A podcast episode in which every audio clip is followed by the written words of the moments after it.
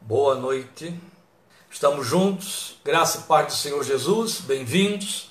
Em torno do estudo da palavra de Deus, hoje com o Minuta da Fé 14, indo para o capítulo 8 de Atos dos Apóstolos. Como a cada quarta-feira, em nosso Minuta da Fé, aí que estourando no máximo chega a 30 minutos, nós estamos fazendo aplicações devocionais no texto do livro de Atos, conforme nós vamos lendo.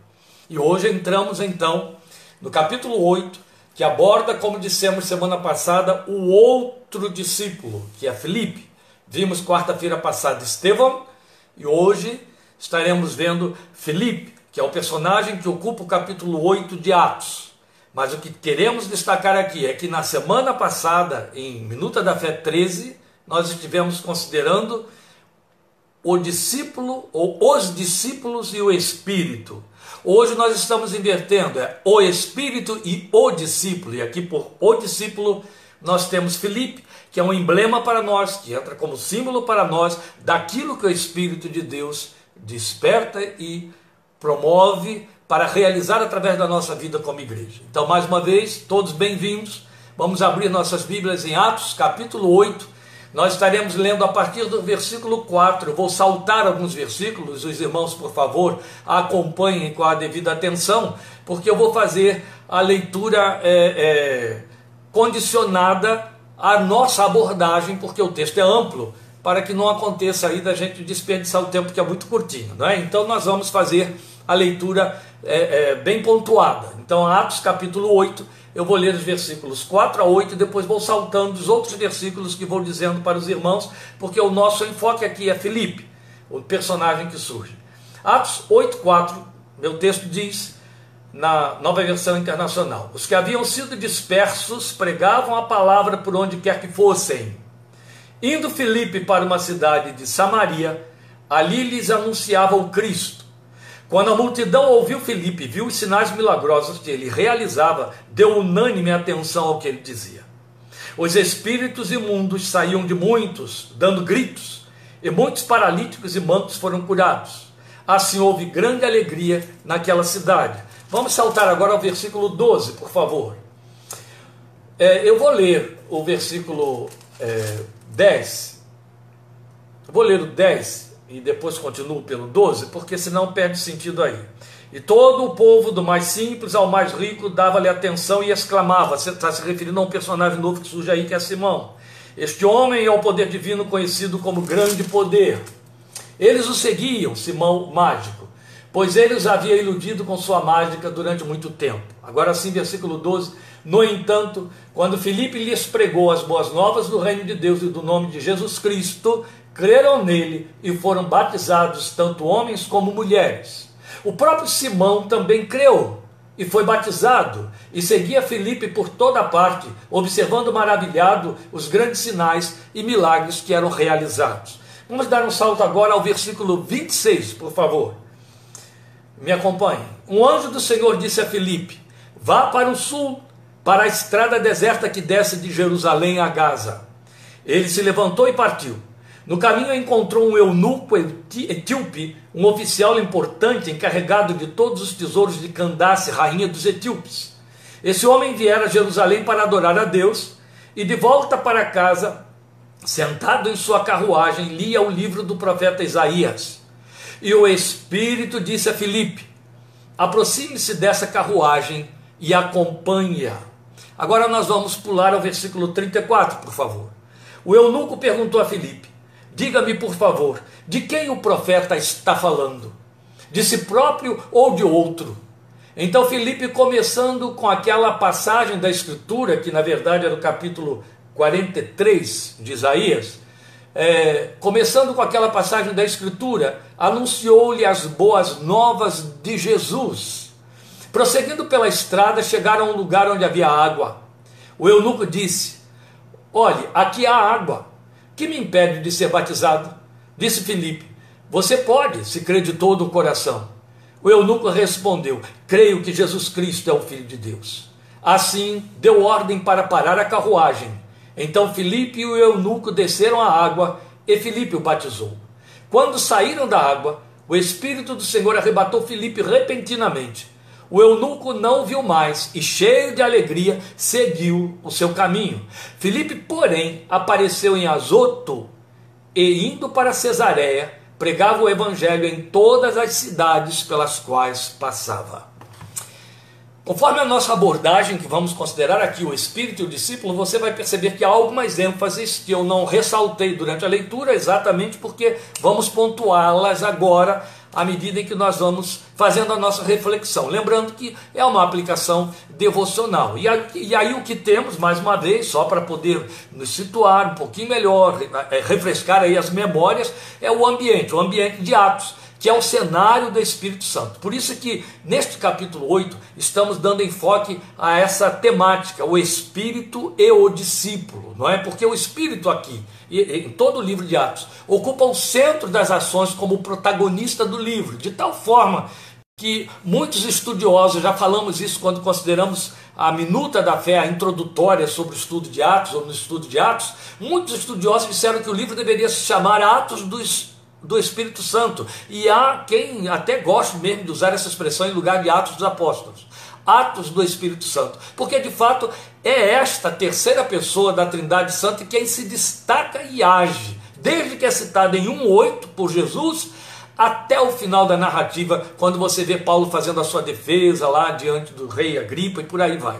Então, ele opera a igreja e na igreja. Esta é, este é um ponto, é uma, uma colocação aqui em palavras que tem ênfase. Eu gostaria que você prestasse atenção nessa ênfase. Ele opera a igreja e na igreja. A maioria de nós fica hoje com a conceituação de que o Espírito Santo opera na igreja. Não, o Espírito Santo opera a igreja e na igreja. O que eu quero dizer com opera a igreja? Ele realiza a igreja. A igreja é uma realização do Espírito Santo de Deus. Sem a ação dele não existe igreja. Existe ajuntamento de pessoas aí que dão em nada por fim de tudo. Mas na verdade é ele quem realiza, é ele quem cria, é ele quem estabelece, é ele quem a sustenta. Então nós o vemos agindo incessantemente, criando uma familiaridade com os discípulos que parece cumprir literalmente a promessa que Jesus fez e que está em João 14,16. Eu pedirei ao Pai e ele dará a vocês outro conselheiro, outro consolador, como dizem outras versões, para estar com vocês para sempre. Eu gosto da ênfase.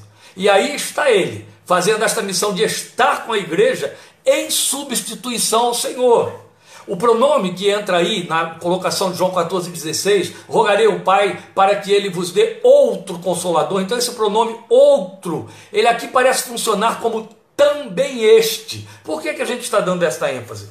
De outro parecer significar ou poder significar também este, por conta da para enfatizarmos a, a, potencialidade, a intensidade desse substitutivo, desta forma do Espírito de Deus ter vindo para ficar no lugar de Jesus, no trabalho com a igreja, atuando dentro e junto da igreja. Então, também este consolador, porque Jesus já era um consolador, Jesus já era um conselheiro, e aí seria enviado um outro conselheiro, um outro consolador. É muito importante a gente considerar isso, porque afinal de contas estamos falando da Trindade divina, não é? Então, estas três pessoas da Trindade Divina, as três santas pessoas da Trindade Divina, elas é, fazem uma mutualidade nas ações e na missão que Jesus veio cumprir aqui entre nós desde a sua é, encarnação. Então, como é que o outro Consolador, o Espírito Santo, age através da igreja? Nós dissemos aqui que ele se destaca e age. Pois bem,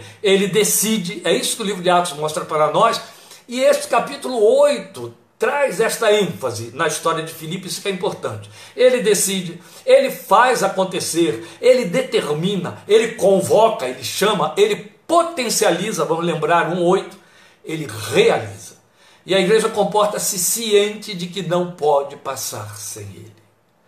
Aqui está um ponto, meus queridos, antes de entrarmos aqui no foco da história de Filipe, que é importante a gente frisar. O fato de que a igreja de Atos, a igreja que surge histórica no livro de Atos era uma igreja que estava absolutamente consciente de que não pode passar sem o Espírito Santo. Mas, pastor, alguém pode passar sem ele? Olha, eu entendo que não. Biblicamente, não. Mas a igreja se comporta, alguns cristãos, um bom número deles, se comportam como se ele fosse dispensável, viu? A ponto de Paulo advertir dessa possibilidade, chegando a usar alguns verbos de advertência muito graves, muito sérios. Ele diz: Não entristeçam o Espírito Santo do qual vocês estão selados, não apaguem o Espírito. Paulo está falando de possibilidades, meus queridos. Mas a igreja de Atos estava muito consciente de que não pode passar sem o Espírito Santo. Então entra em foco outro discípulo, que é Felipe, como nós já tínhamos considerado e que já tínhamos visto o seu nome aparecer lá na diaconia do capítulo 6, né? Distinguido então como um dos escolhidos por ser reconhecidamente cheio do Espírito. E as cenas que ele desenha com sua vida em serviço, aqui no capítulo 8, elas frisam para nós o que pode e faz o Espírito na vida do discípulo, na vida que ele enche. É bom que a gente é, considere esse ponto aqui, ele é muito importante. O fato de que há um envolvimento, uma ação é, é, potencializadora do Espírito Santo na vida de Filipe, com finalidade, com objetividade quanto àquela obra que estava acontecendo ali, não significa que Filipe foi um privilegiado e esta ação do Espírito acabou lá nele. Aconteceu com ele e ficou lá. Não.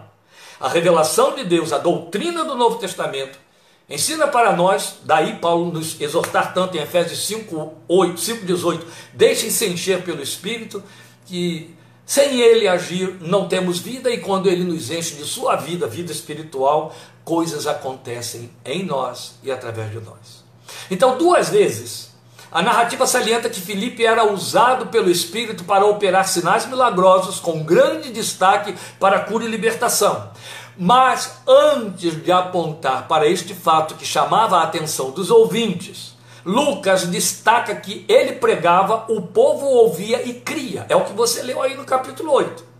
Pregava o evangelho, pregava e batizava os que criam.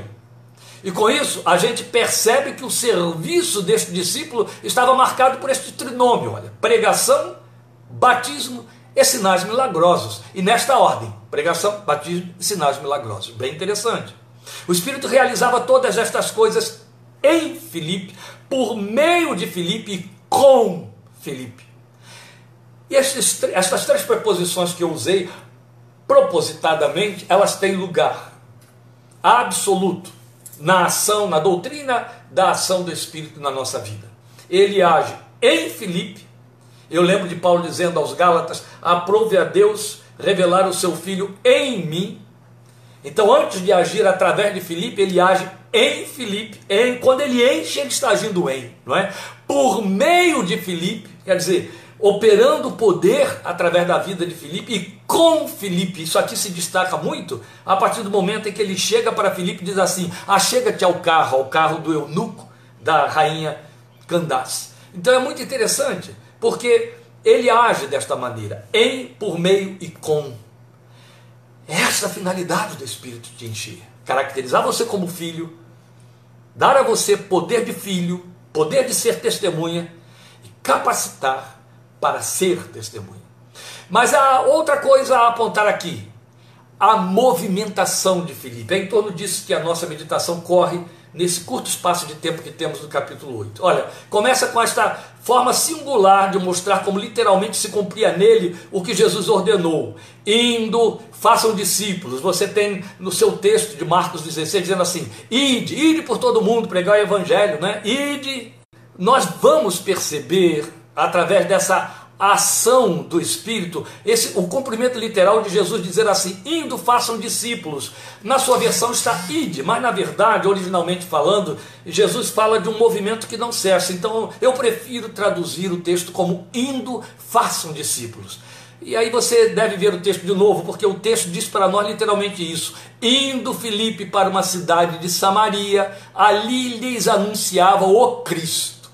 Uma vez em Samaria, Filipe não ficava no mesmo lugar, pois o texto diz que ele era seguido por toda parte por Simão o mágico. O texto está dizendo, a ênfase aqui não é que Simão o mágico seguia, é que o texto diz que Simão o mágico seguia por toda parte, para mostrar que Filipe estava indo por toda parte. Olha como o indo de Filipe era amplo, era bem generalizado, não é?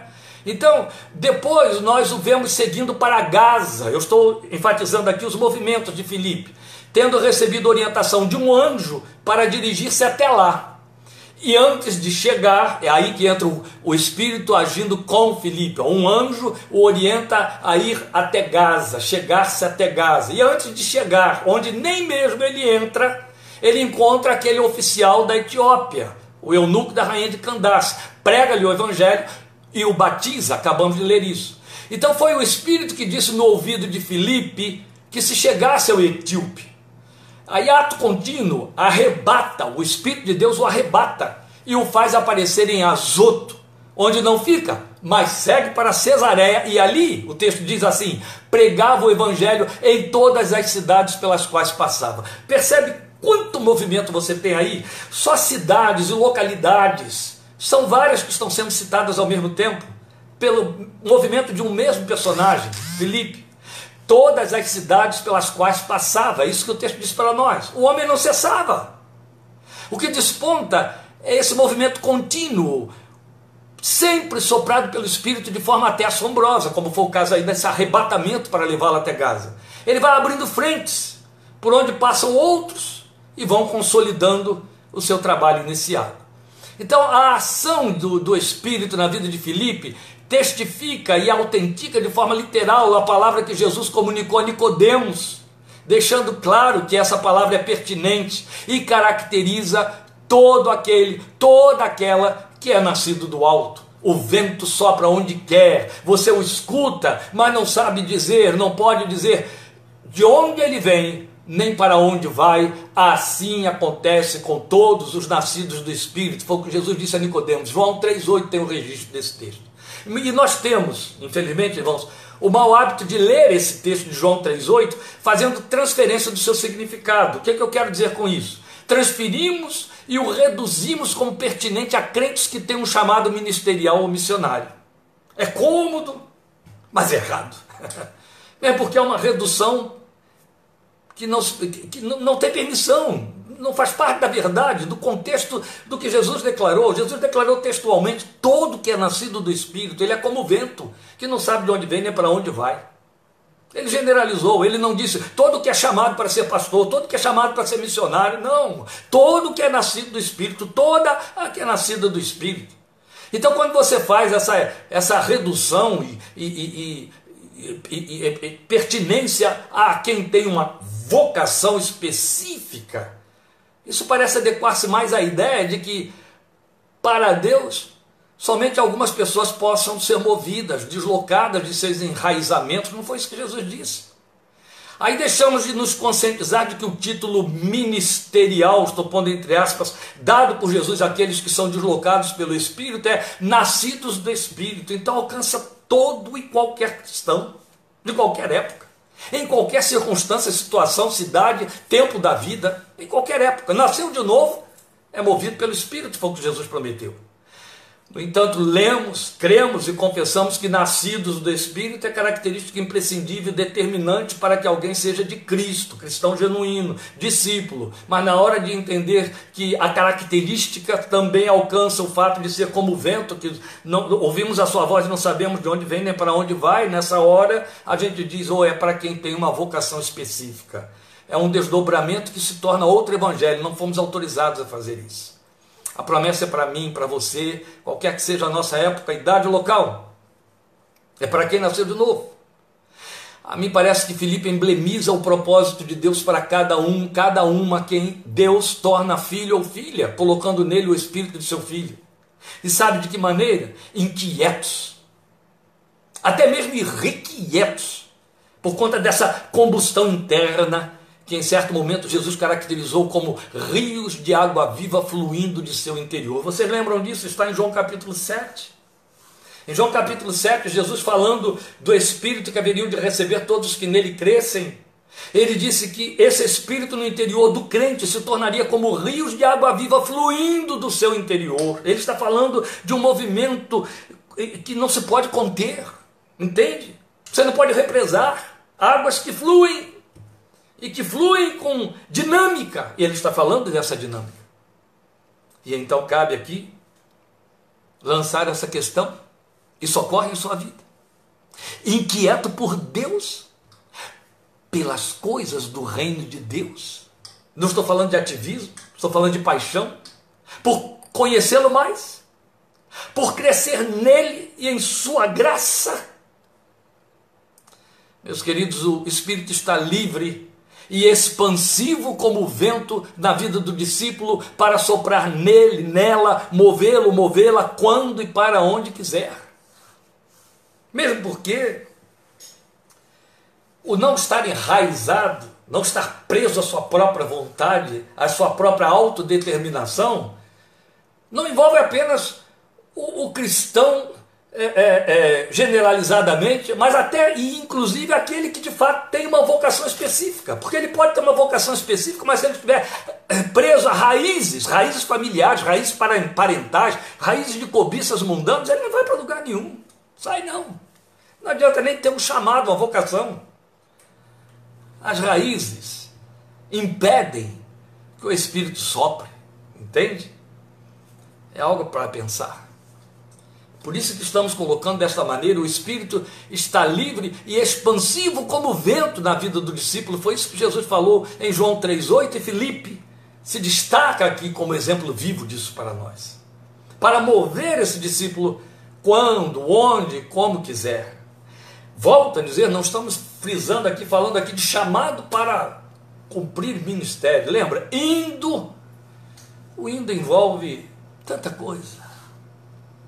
O indo envolve o dia a dia. O indo não se restringe a uma vocação missionária. Não é isso. Na verdade, quando Jesus disse: Vão e façam discípulos de todas as nações, esta ordem me alcança, alcança você em todas as circunstâncias. É assim que ele nos faz cumprir a determinação do Senhor, indo, façam discípulos. Eu estou me referindo ao Espírito Santo. Ele nos faz cumprir essa determinação assim, soprando dentro de nós, com sinais ou sem eles, pregando as boas novas. A semelhança de Filipe, o nosso indo não tem que necessariamente ser um lugar aqui, outra colar. Não, não é assim. Na atualidade, dentro desta geração entre a qual nós vivemos, o nosso indo ocorre todos os dias. Entende? Todos os dias. Nos dias de Filipe, percorrer 3, 4 quilômetros para chegar a um povoado ou encontrar uma carruagem para contatar seu usuário requeria uma intervenção sobrenatural de Deus, arrebatamentos e coisas semelhantes. Mas hoje, nossos veículos, ônibus, táxi, Uber, avião, nos levam a distâncias antes impensáveis e no decurso de horas apenas. Cada um desses movimentos representa nosso indo. No seu dia de trabalho, você está cumprindo o seu indo. No seu contato com o seu vizinho, no, no seu envolvimento parental, nas suas reuniões sociais, você está cumprindo o seu indo. Se neles há um discípulo, por certo, há o Espírito. Para ser um Filipe, resta ouvir Paulo no texto que já citamos, vou repetir, de Efésios 5,18, deixem-se encher. E o resto fica por conta dele. Entende? Ele cria o indo. Foi isso que Felipe mostrou aqui para nós. Felipe não apontou uma agenda dizendo: eu vou segunda-feira partir para tal lugar assim assim para evangelizar, terça-feira eu vou para outro e tal e tal lugar. Não, Felipe descobriu que o Espírito de Deus o soprava. Às vezes relutamos para entender certos movimentos geográficos, sociais, circunstanciais que Deus permite que ocorram na nossa vida, nossa vida de crente. A gente fica atribuindo as circunstâncias que não conseguimos controlar, absolutamente alheios à verdade revelada em João 3,8. Que em nós, e para nos caracterizar como filhos de Deus, habita o Espírito que é como vento e sopra onde quer. Ele tem suas formas de soprar. Às vezes eu me vejo assustado em perceber que obreiros que desempenharam muito bem, e aí eu estou me referindo a missionários, seu trabalho em campos distantes, 10, 15, 20 anos, não conseguem entender quando o Espírito de Deus sopra para tirá-los dali, porque eles entendem que se ficaram ali 15 anos, 20 anos, não pode sair dali nunca mais. Quando você muda de emprego, quando você muda de cidade, circunstâncias levaram você a fazer isso, quem está por detrás de tudo isso? Ou Deus não tem, não é o gerente da sua vida? O Espírito de João 3,8, que sopra onde quer, que está realizando o seu indo, e à medida em que você vai indo, ele te enche para que você possa fazer discípulos, fazer discípulos, fazer discípulos. E sobre fazer discípulos, quem sabe teremos oportunidade de falar noutra ocasião. Mas hoje gostaríamos que você ficasse aí com o modelo que a vida de Felipe ensina e mostra para mim e para você. E aí, em outras oportunidades, nós poderemos ver essa dinâmica acontecendo mais vezes. Querendo Deus, na próxima oportunidade, estaremos entrando no capítulo 9 de Atos para a nossa minuta devocional. Obrigado por sua atenção, sua participação. Deus te abençoe muito. E até domingo, em nome de Jesus, 17h30, quando estaremos pensando sobre segundo toque. Vai ser uma oportunidade que Deus estará nos dando. Alguns costumam chamar a abordagem que estaremos fazendo em semana que vem com esse tema, domingo, perdão, com esse tema, domingo 17h30, o segundo toque de papo cabeça. Eu acho que vamos ter um pouco desse papo cabeça, sem perder o foco devocional da palavra de Deus, na qual a nossa fé tem que se abeberar. Deus te abençoe e fortaleça, abençoe sua noite e seu resto de semana, em nome do Senhor Jesus. Até a próxima.